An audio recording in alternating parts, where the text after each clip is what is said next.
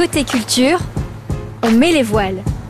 Un souvenir de Jean Loury, des embuscades et du festival à travers champs à Cossé-le-Vivien et un petit détour en Avignon. Alors tout d'abord en Avignon, moi vous savez j'y suis allé une quinzaine de fois et donc on a fait des rencontres extraordinaires et l'une qui m'a marqué le plus c'est au théâtre des Lucioles à 22 heures. Le spectacle se termine et je me rends compte qu'il y a à ma droite Guy Bedos et à ma gauche Jean-Jacques Vanier. Jean-Jacques Vanier que je connais depuis longtemps, ex-chroniqueur de France Inter. Bon, donc vous imaginez à la sortie du théâtre, on aurait pu prendre un selfie, aller prendre un café avec Guy, Guy Bedos qui a pu échanger après, bon, qui est rentré parce qu'il était déjà âgé, c'était il y a 4 ou 5 ans.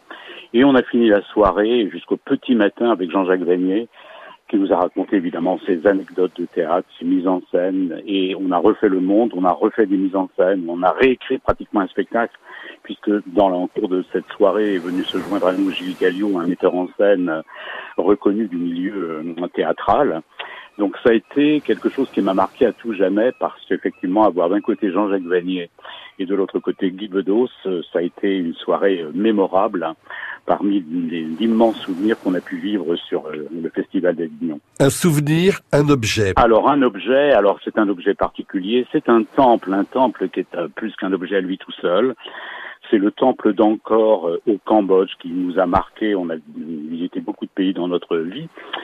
162 hectares, un temple hindouiste à l'origine devenu bouddhiste, créé au XIIe siècle, 162 hectares d'œuvres gigantesques de sculptures qui respirent une, une zénitude, un bien-être, avec évidemment cette jungle qui a intégré ces, ces temples.